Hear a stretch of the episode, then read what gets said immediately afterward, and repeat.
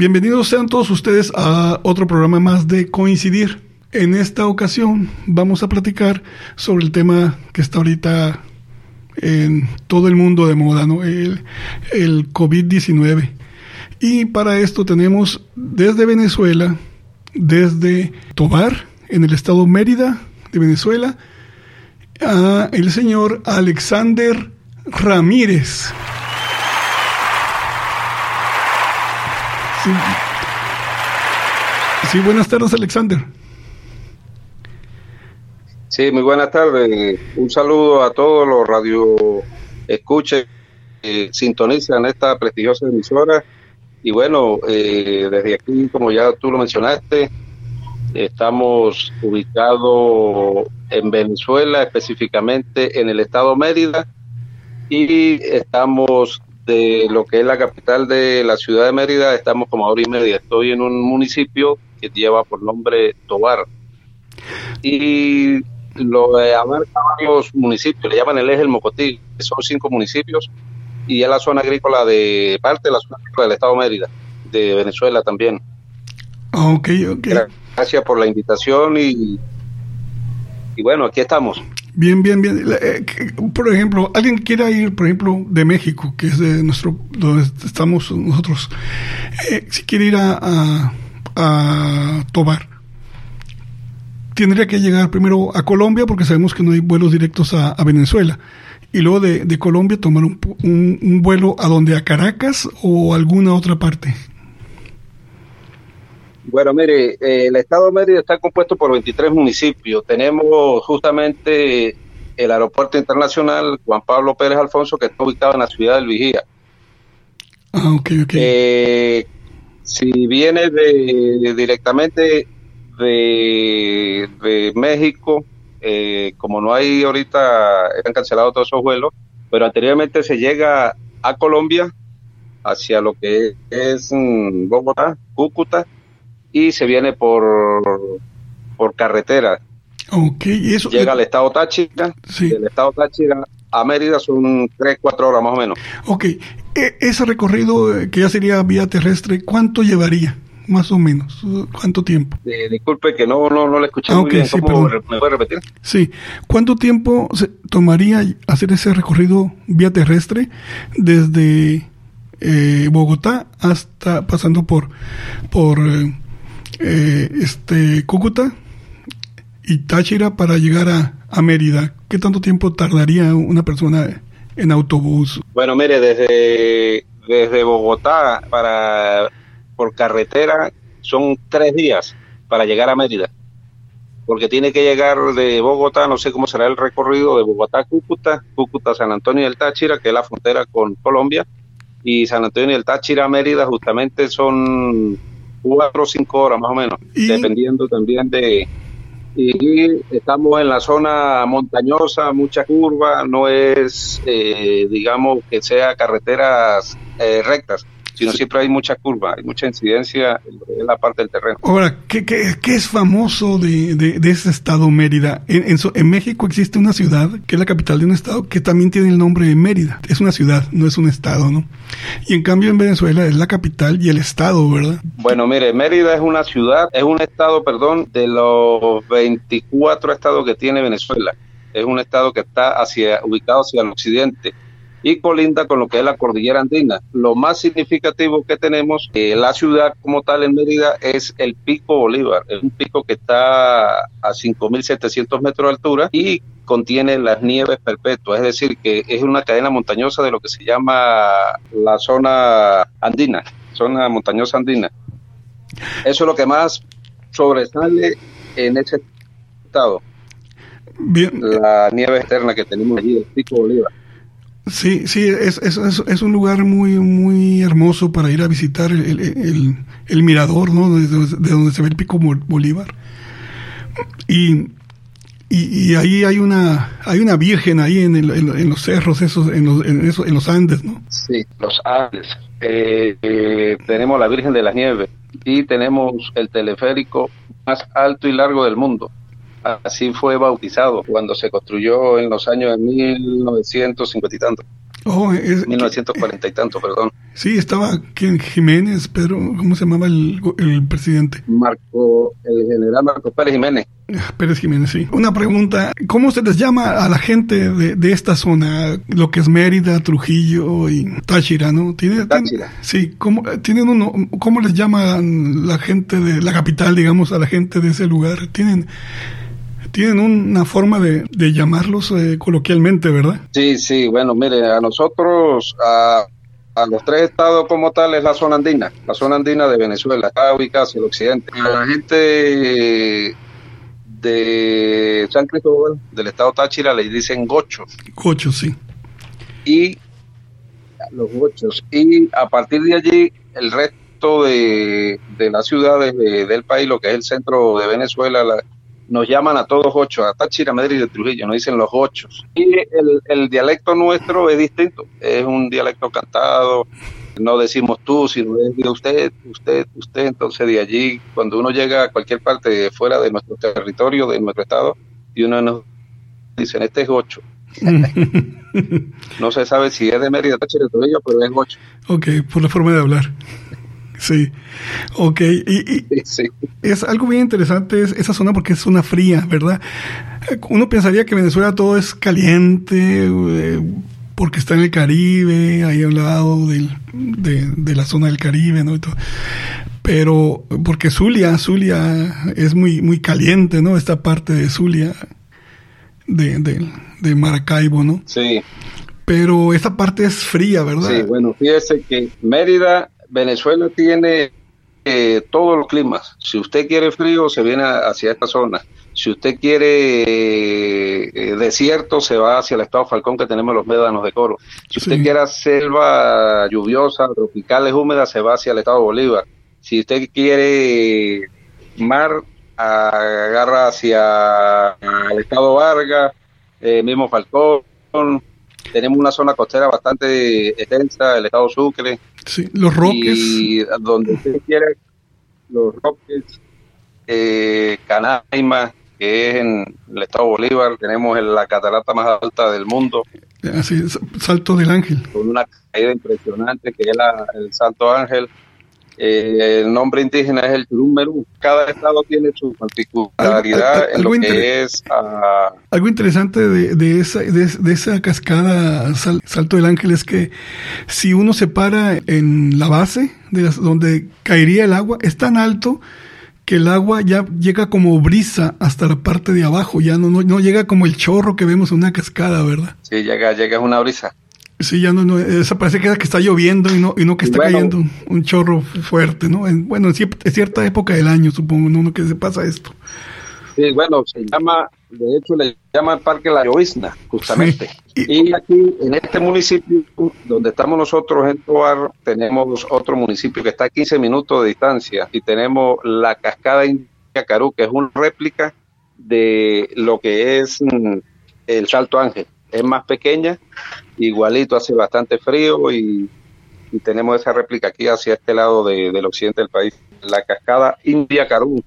Es una historia muy bonita, aquí hay mucha historia sobre el porqué de los nombres de, los parques. Lo, interesante es que también que, este país, aparte de que es tan grande y tanta vegetación, tanta extensión de terreno, las poblaciones de casi todos los países latinoamericanos no son tan grandes como lo es México, como que México su, su explosión demográfica fue exponencial. ¿eh? Yo he estudiado varios países en su demografía y yo creo que el DF, la zona conurbada del Distrito Federal, eh, de la Ciudad de México, perdón, ahora les llamamos Ciudad de México, ya no Distrito Federal, es eh, muchas veces más grande la cantidad de población que algunos países de Sudamérica. Entonces quiere decir que que está muy densamente poblada la ciudad, esa, esa, área, ¿no? Y aparte, pues la contaminación y todo esto, ¿no? Que lleva llevar agua, lleva, sacar drenaje de esos lugares y todo eso. En cuanto a estos tres estados que nombramos y de Trujillo, son los estados agrícolas que tiene Venezuela, los más agrícolas.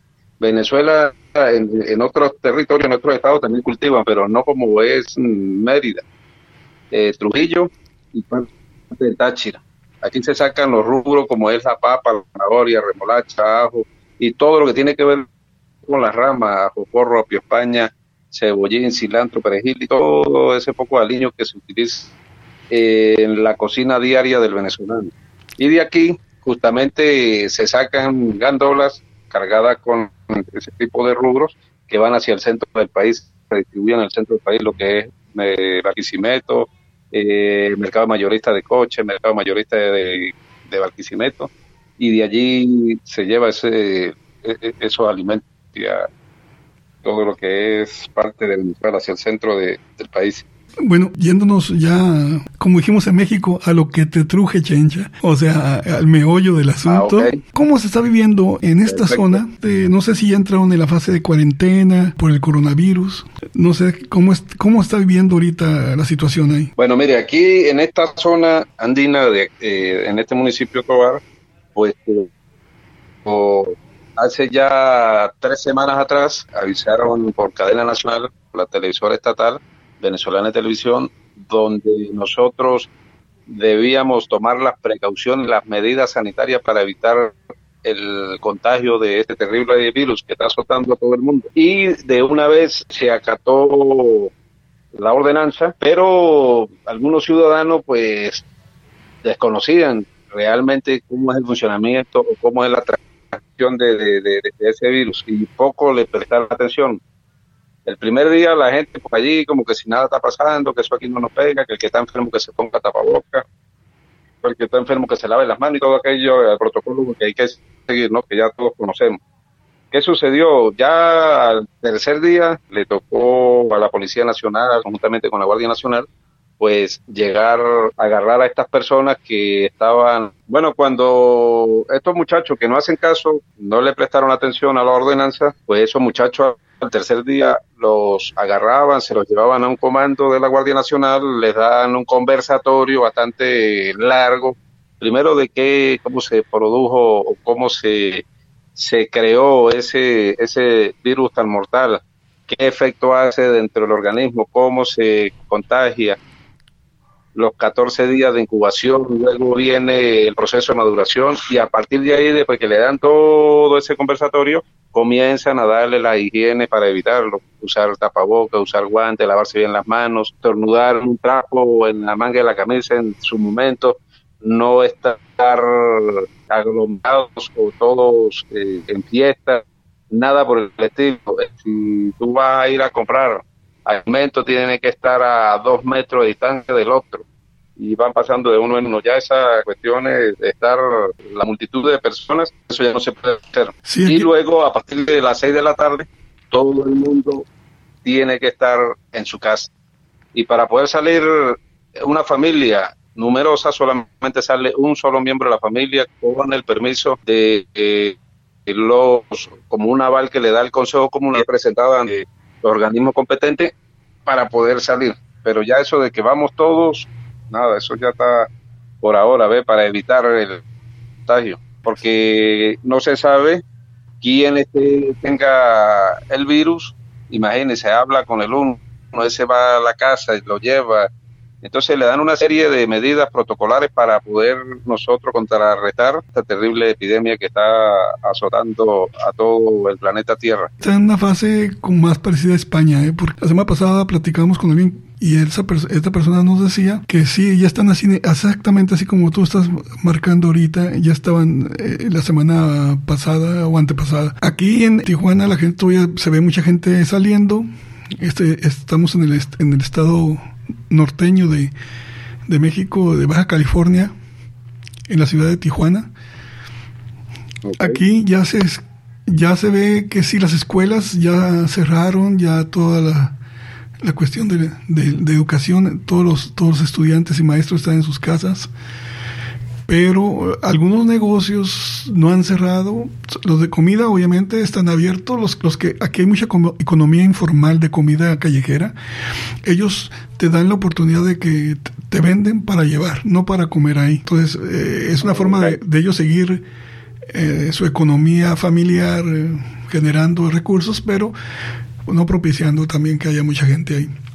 Las personas llegan, piden y se van, y les dan su, su vianda, lo que vayan a pedir y se van, ¿no? Y en los supermercados, algunos supermercados están cerrando a las seis que creo que algunos de la misma cadena un poco más tarde.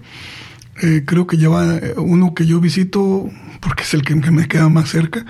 Ese creo que va a empezar a, cerrar un poco más tarde, dos horas más tarde. Yo sé que hay países donde de 9 a no sé si es en Caracas que me dijeron que de 9 a, 12 nada más podían comprar. La preocupación yo creo a nivel mundial es que no se contagie tanta gente porque al mismo tiempo mucha gente requiere ser hospitalizada y el problema es que no se tienen los respiradores suficientes, ¿no? Que es lo que le pasó a Italia, ¿no? Y, le está pasando un poco a España también, que, que, no, que no tenían suficientes respiradores. No sé en Estados Unidos si los tengan los suficientes, pero en Estados Unidos a lo mejor eh, algunos dicen que están abusando en Estados Unidos de, de, hospitalizar a la gente porque allá la, la, medicina es privada, ¿no? No existe esos, esos entes públicos que existen en Europa o que existen en, algunos países latinoamericanos donde la persona entra al, al, hospital y, el gobierno cubre los gastos, ¿no? De esto. Se encarga de atenderlo. Sí. y, y, y, Estados Unidos es privada completamente. Incluso Canadá también tiene el sistema muy parecido al, europeo, pero eh, en, en, Estados Unidos parece que, que, están muy temerosos porque que les vaya a, a, a, ser muy, muy grande porque van a tener mucho gente ahí en un momento dado. Ahora, eh, aquí nos llega mucho eh, la noticia de que en Venezuela, por el bloqueo que tienen, hay mucha escasez de, medicamentos, de insumos médicos, de, equipo médico. ¿Qué tan preocupado está el gobierno y, qué, está haciendo el gobierno para, para poder eh, hacerse de todo lo que necesita? Tapabocas, gel antibacterial, medicamentos, respiradores, todo esto que para la pandemia, porque se ve mucho eh, en reportajes o en o gente que nos cuenta de que sí hay gente que está falleciendo porque simplemente no tienen un antibiótico, no tienen algún medicamento. En el sistema nacional hay que hay escasez de medicamentos o de insumos. ¿Qué, está haciendo el gobierno ahorita actualmente para esto de la pandemia? Bueno, fíjese que nosotros aquí, cada, cada municipio, cada estado, pues está conformado o organizado a través de los consejos comunales Dentro de esos consejos comunales tenemos eh, los comités que se encargan del abastecimiento interno de cada de cada sector, digámoslo así de esa forma, de cada organización, de cada barrio, ¿verdad? Sí. Y aquí en el momento, por la parte del Ministerio de Educación, nosotros tenemos aquí los centros de capacitación de artes y oficios, que son personas adultas y se dedican a hacer, eh, a tejer, a bordar, trabajan con máquinas de coser y ellos se encargaron directamente de elaborar tapabocas de tela porque con esta situación pues muy poco, ya usted lo acaba de mencionar, tenemos allí el bloqueo que no ha permitido dejar entrar, bueno, no, realmente yo la parte política pues poco conozco, pero sí se, lo que se observó aquí en este pueblo o en este municipio fue que se abocaron el Ministerio de Educación, todas las instituciones educativas, a ayudar a armar lo que son los tapabocas. Y se repartió a las personas, a los niños, a, aquellos sectores más vulnerables que tiene el municipio, se le fue eh, dando sus tapabocas. Y bueno, se está haciendo el caso, estamos haciendo caso de no salir, de, evitar las visitas a otros lugares para poder prevenirlo, ya que España, o creo que fue Italia, donde ellos llegó la pandemia y empezaron a, decirle, mire, que cuídense, y nadie les prestó atención. Por eso es el brote tan fuerte que hay allí, porque una sola persona que se contamine hoy, por decir algo, sale, cuanto más se topa por allí, o habla, conversa, y ese va a su y ahí de uno contamina 100 y nadie sabe quién lo contaminó. Pues. Y entonces lo más triste y doloroso, los 14 días que se dan cuenta, que empiezan ya los síntomas más, fuertes.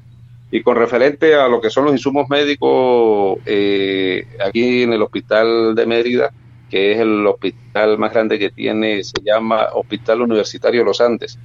Es un hospital que tiene 10 pisos, es bastante cómodo, y allí llegaron unas gandolas que lo pasaron por, por la televisora regional, donde estaban descargando los insumos para atender los casos de, de, del COVID-19. Aparte de eso, pues también llegó una delegación de China, de médicos chinos, eh, llegaron a Caracas, hacia lo que es la capital, para ser distribuidos por todo lo que es los 23 estados que tiene Venezuela. Y también llegó otra comisión de cubanos, lo que llaman los batas blancos, y están allí tratando de prevenir, aunque se escucha muchos rumores, pero uno repite igual sin haber visto, ¿no? De que hay gente que todavía pasa por las rochas, se va a Cúcuta y vuelve a pasar para este lado, no sé, porque no, no, no, no, no llego hasta allá, pero esos son los comentarios, entonces, que han pasado por otro, digámoslo de esta forma, por los caminos verdes y no por los por donde deben pasar, pues entonces pasan allí y a lo mejor vendrá contaminado. Entonces están en esa restricción bastante fuerte. Bueno, y aquí en Mérida, gracias a Dios, pues la, la, la tres insumos allá al hospital universitario. Ah, estos estos eh, caminos no oficiales de cruce son los que llaman las trochas. Trochas, las trochas. Sí. Eh, La gente pues tendrá su necesidad de ir para el otro lado y volver a venir para acá. Sí, de comprar mercancía, de que algún alimento que no encuentren allá o que, ¿verdad? O no sé, cualquier cosa. Pero, pero son caminos eh, vecinales, son caminos que donde atraviesan arroyos y, esa pie, ¿verdad? Eh, es frontera, la frontera, sí, sí, sí, la frontera con Colombia, lo que es Cúcuta. Entonces, y como no hay paso a todo pues porque ambos países trancaron su frontera para evitar el, el, el, tránsito de, de los o se van por ese lado, por donde, por la montaña será, no sé cómo, cómo será ese sistema allí, y, dicen que van y vienen. Entonces, no hay personas que son como incrédulos ellos, ¿no? Yo he observado personas, pocos, de 10 personas, una sola anda sin tapar boca y como incrédula. Eso tiene que cargarlo el que está enfermo, que yo no sé qué. Entonces ese tipo de personas es la que agarran, se la llevan, le dan sus orientaciones, su, su conversatorio, lo tienen ahí varias horas sentado este, para que vea que no es cuento. Y por otro lado, pues medicina previa, que es tomar infusiones de plantas medicinales todas las noches para poder contrarrestar este, este COVID-19. Se hace un test. Sí. Aquí en esta zona, en Caracas le dicen aquí le decimos bebedizo. Una infusión. Eh, se hacen de infusiones de, de repente de hinojo, de limoncillo, de sidrón, de albahaca, de altamisa, de toda esa cantidad de ramas que se utilizan para poder evitar el contagio y para su defensa, tener las defensas bastante altas, que es lo que dicen, ¿no? que las personas que están con defensa son las más propensas, más rápidas y entonces estamos en esa situación también, tomándonos los preventivos necesarios. ¿Qué tanta población tiene eh, esta ciudad de Tobar? ¿De qué tamaño será la población de Tobar? Mire, no, esos son como unos de 300 a 500 mil pobladores, más o menos, le pongo yo. Realmente no, no, no, no tengo bien el la cantidad exacta, ¿no? Sí. Pero es un pueblo pequeño, es un pueblo pequeño. De hecho, la escuela, los padres y representantes acataron el llamado de que sus muchachos deben estar en sus hogares. Se les envió eh, actividades escolares para que estos niños no pierdan eh, tiempo, pues digámoslo así, y se llama nuestro hogar en la escuela, se llama el, sistema donde los padres, a través de las actividades que se le dieron a los niños, pues se dedican a, a tener a los muchachos. Y con referente a lo que es el cuidado de los niños, pues también el Ministerio de Educación hizo un llamado de que los niños estuvieran dentro de sus hogares, es decir, acatando la cuarentena, y ningún niño puede estar fuera de, sus hogares. Y para que esos niños eh, no perdieran eh, las actividades escolares, pues se le envió trabajo, se le envió actividades para que en el hogar los padres mantengan estos muchachos ocupados, digámoslo así, para que no pierdan el hilo de, lo que es estar en la, en la escuela. Y se llama Mi Hogar, Mi Casa es mi escuela, algo así que sí es verdad. Sí, sí. La escuela es mi hogar, es la cuestión. Eso es un, la escuela es mi hogar. Allí, pues, los docentes, porque nadie puede salir solamente a través de teléfono, a través de videollamada, de WhatsApp, es que se puede hacer los contactos con, los padres y representantes. Y bueno, y tenemos lo que son los liceos, que son muchachos ya de 11 a 16 años adolescentes, pues en cada cada grado, digámoslo así, tienen su grupo de WhatsApp y por allí pues están constantemente conversando y se hace reporte diario de lunes a viernes hacia lo que es la zona educativa del Estado Mega, se hace ese reporte de que de las actividades que se están haciendo, es decir, que no, no estamos de vacaciones, estamos es igualito, laborando de, los hogares y mantener a esos muchachos eh, ocupados para que no pierdan el hilo, como lo dije al principio, de lo que son las, las clases. Y bueno, y los padres representantes pues eh, acataron el llamado.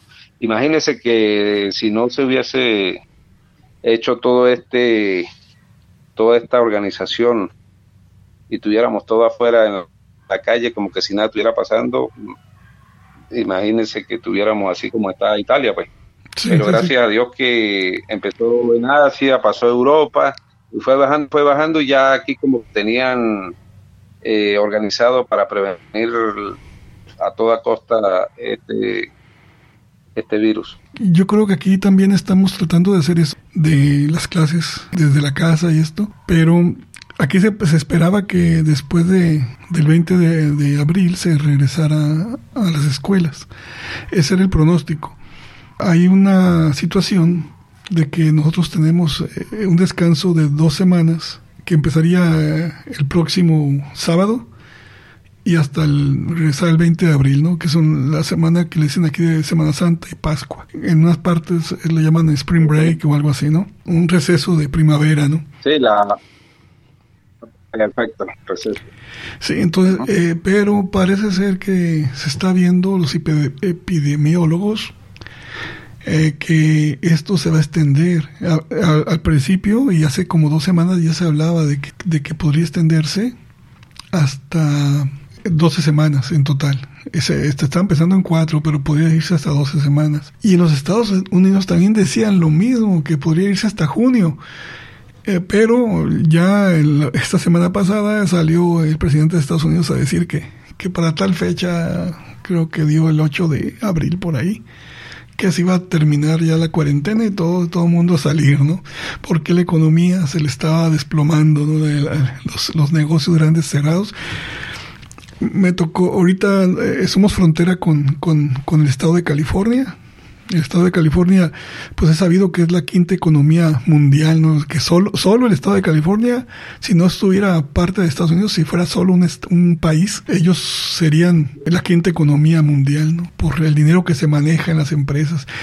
Los, los costos de, de, vivir en, en, California son altos, de, de rentar o de comprar una propiedad. Y Tijuana es como una ciudad dormitorio para muchos de ellos que trabajan en San Diego y vienen a dormir acá. porque los costos son excesivos para, para ellos, para vivir y poder estar pernoctando allá en, esta, en Estados Unidos, ¿no? Pero eh, en los últimos días de la semana pasada ya se nos prohibió a los, a los mexicanos eh, que tenemos visa de turista cruzar hacia Estados Unidos.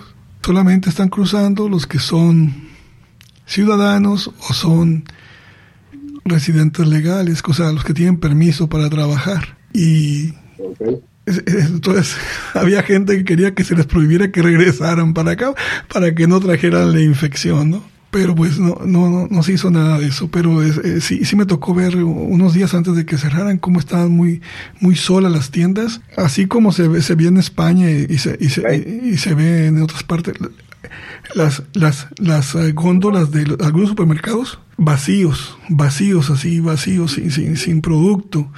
Y me llamaba la atención que lo que más se vaciaba eran las de las sopas, esas sopas instantáneas, que son como noodles, que nomás les pones agua caliente y, o les pones agua y la metes al microondas, al horno microondas y, y ya tienes una sopa instantánea de pasta, ¿no? Sí, sí.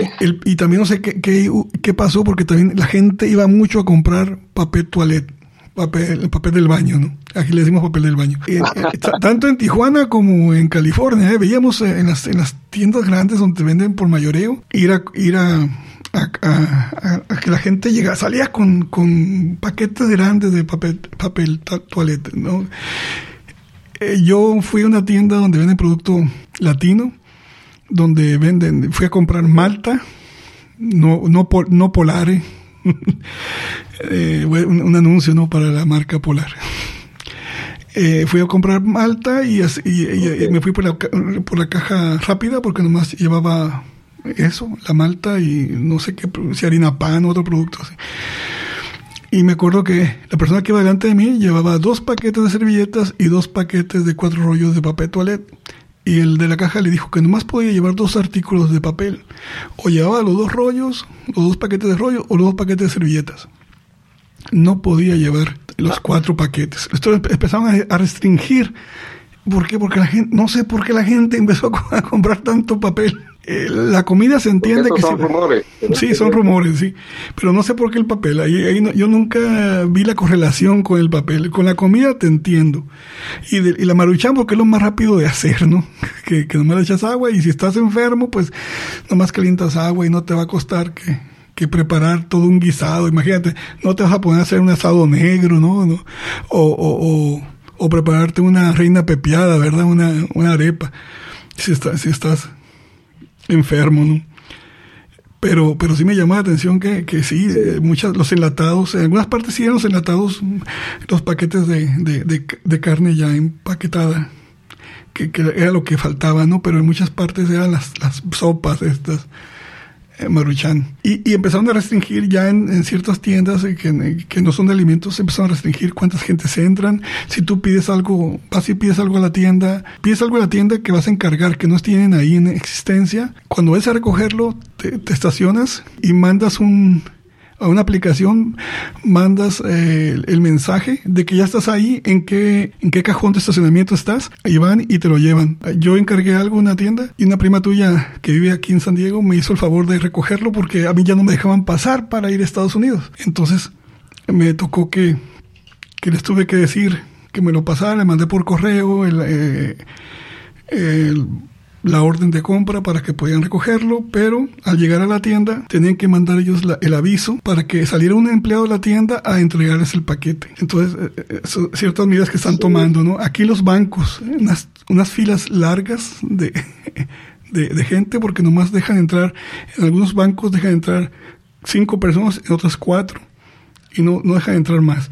En una panadería me tocó también aquí que, que nomás podía haber 10 personas adentro, entonces tenías que esperar a que salieran. También en unas tiendas de, de productos diversos también nos tocó hacer esa fila para, para que nos dejaran entrar. Y, y, sí son medidas, pero de todas maneras vemos que la gente sigue saliendo, no, no tanto a bares y eso, porque sí están cerrados. ¿eh?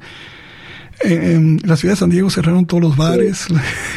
Aquí parece que también cerraron todos los bares. Algunos cafés están nomás para llevar. Llegas y, te llevas tu, café. Esta cadena que, hay en todo el mundo, Starbucks, bueno, casi todo el mundo, también nomás llegas y pides y te vas, o, por el, por el, el autodrive que le dicen. Y, así hay muchas, muchos que nomás puedes pedir, pero no sentarte a comer. Bueno, mire, aquí es lo contrario, ¿no? Este, aquí hay algo que se llama Comité Local de Abastecimiento y Producción, que son los famosos CLAP. Entonces...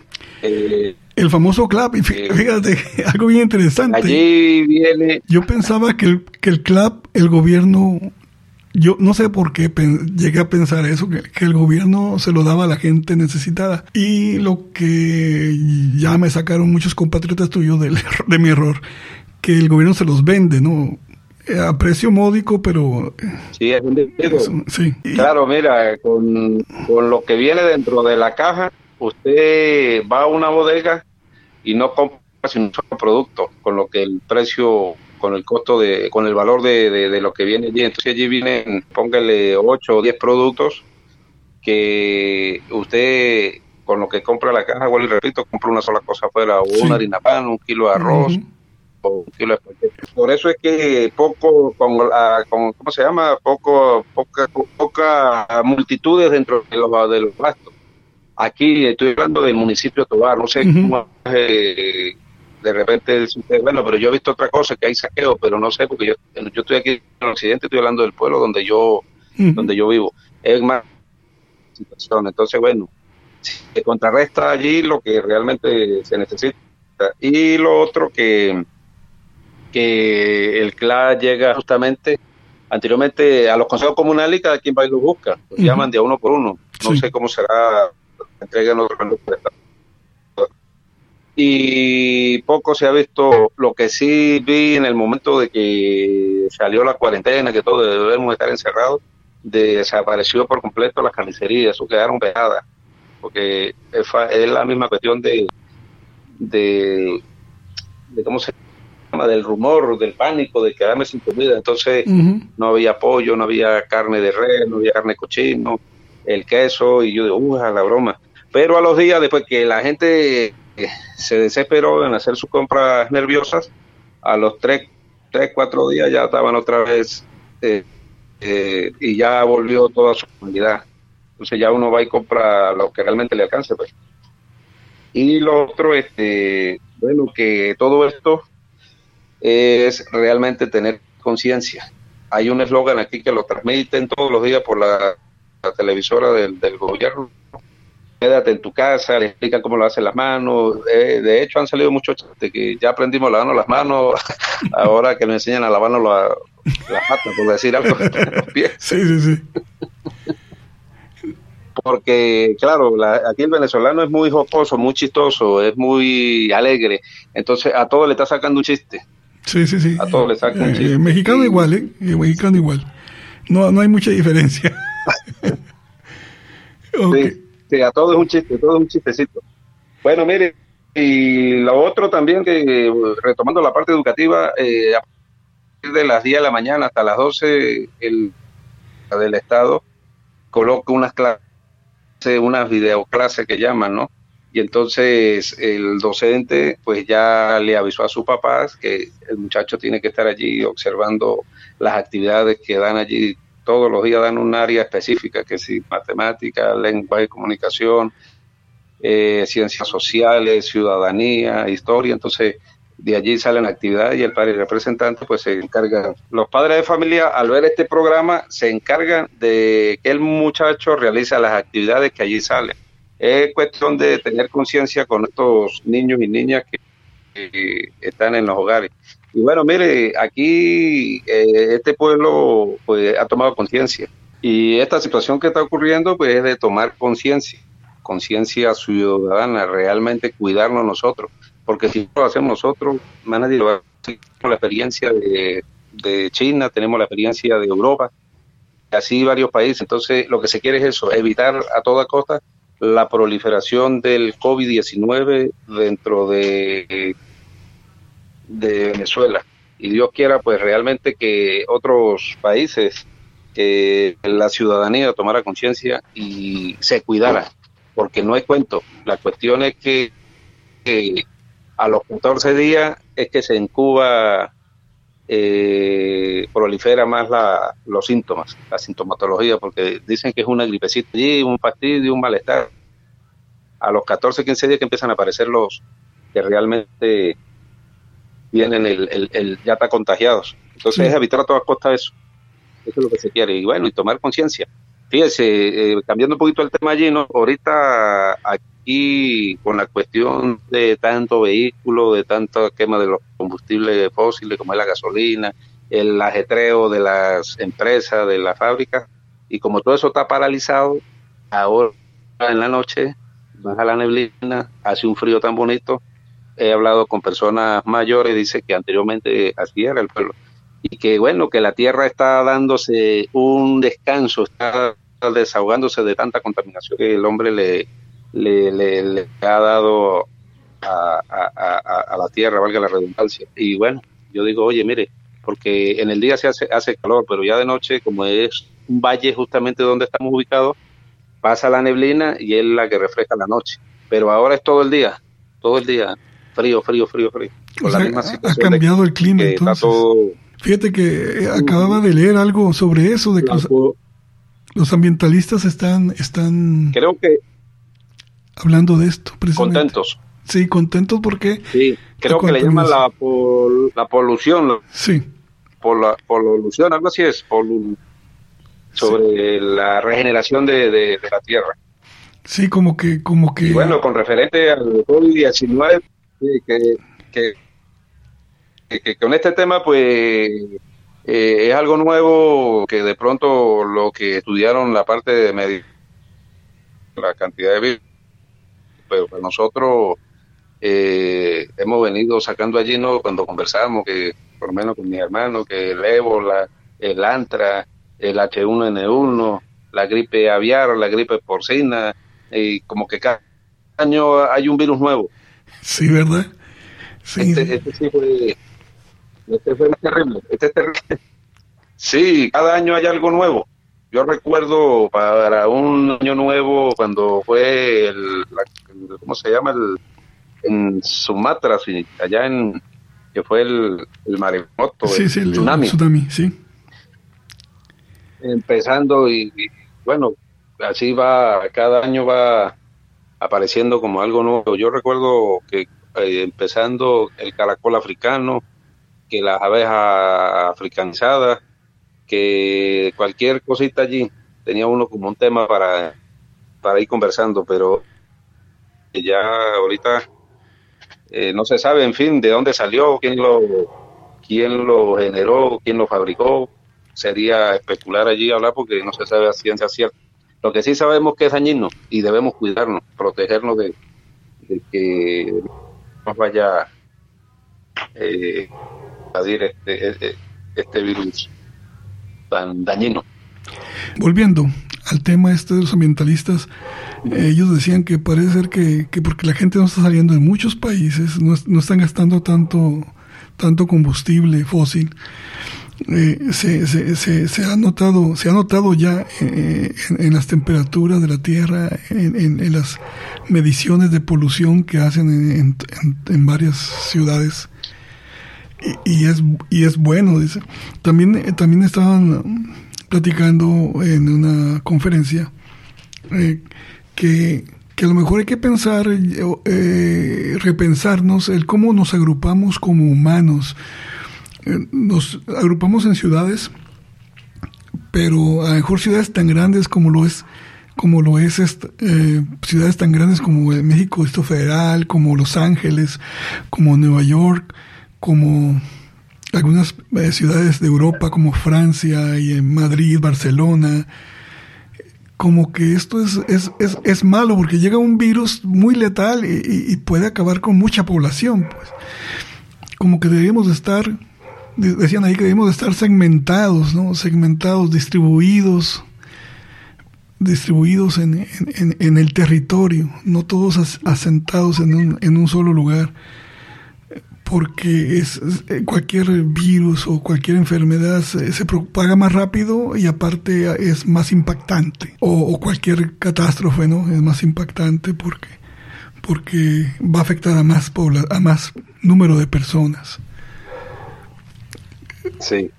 Bueno, mire, eh, eh, aquí otro del mismo COVID-19, eh, donde uno habla, dice que poca gente como que atención a lo que era la cuaresma de Semana Santa, ¿no? Que son 40 días donde uno debe estar resguardado, ir a la iglesia, y bueno, todas las cuestiones de la parte religiosa que se deben cumplir en este, en, esta, en este tiempo. Y ahora, ahorita todo el mundo en los estados, Dios, de la Virgen María, del Santo Fulano, y eso es todos los días. La gente como que estaba aislada, aislada de, de todo esto, y ahora pues sí han vuelto como que despertaron. Oye, tenemos la celebración aquí a orar para que no nos vaya a ocurrir nada. Y entonces, este, otro impacto aquí, todo el mundo, ah, y aparte de eso, las iglesias, aquí la misa la dan por radio, por la, por la web así como... Bien, Alexander, queremos agradecerte por tu tiempo, darnos un poco de, información de cómo están pasando en, en, esos lugares donde la gente casi no pregunta, o sea, mejor preguntarán por cómo están en Caracas, cómo están en Santiago de Chile, en Lima, Perú, en, Quito, en, Buenos Aires, pero muchas veces eh, se olvida que, que las capitales no es todo el país, ¿no? Y hay diferentes lugares que le decimos provincia muchas veces, ¿no? Y, son importantes porque ahí es donde se produce. Gracias por, por el tiempo que nos has eh, regalado para, para esta conversación, esta charla. Esperemos poder coincidir otra vez en otra charla eh, dentro de, de, de, este proyecto Radio Capullo. Y a nombre de los que hacemos este proyecto y de las mías Muchas gracias por tu tiempo, tu información valiosa para nosotros, de ver cómo estamos haciendo, qué están haciendo otros, hacer un benchmarking de qué están haciendo otros para esta epidemia que es global. Se dice que a todos nos vamos a enfermar, la mayoría de la gente nos vamos a enfermar y, y pues ojalá que, que, sea lo menos drástico ¿no? El, el, el, virus con nosotros. Así es. No, pues mire, agradecido por ustedes también, por darme la oportunidad de comentar lo que realmente pues está viviendo en esta parte de, en este pueblito hacia el occidente de, Venezuela, Tobar. Y la idea aquí es compartir información de cómo podemos nosotros solventar en un momento de crisis como estamos atravesando, que podemos poder buscarle soluciones, no quedarnos eh, de brazos cruzados, sino saltar el obstáculo y que esa información pues sea divulgada hacia otros lugares que puedan hacer lo mismo. De, pronto no quedarnos porque no tenemos tapabocas. Bueno, mire, tenemos alguien allí que puede eh, fabricarlos con tela, otro puede donarle el hilo, la tela, la máquina y etcétera, así tantas cosas más. Y bueno, tomar conciencia, como le dije, y realmente retomar los valores y principios que nos han enseñado desde la escuela y compartirlo, no solamente que queden allí por el momento que estamos atravesando, sino que realmente tomar con ciudadana y poder ayudarnos los unos con los otros. Gracias a usted, un saludo a todos y agradecido y a la orden. Cuando quiera, pues nuevamente eh, nos volvemos a conectar allí y hablamos sobre tema. Ok, bien, eh, eh, eh, estaremos al pendiente para, para hacer alguna otra conexión y pues a todos nuestros escuchas que nos sigan en, en, nuestras redes, en, nuestras redes. este, este programa es, es, es difundido por por Evox, por Spreaker, por Anchor FM, por YouTube y por Facebook. Todos en las redes de Radio Capullo. Hasta la próxima.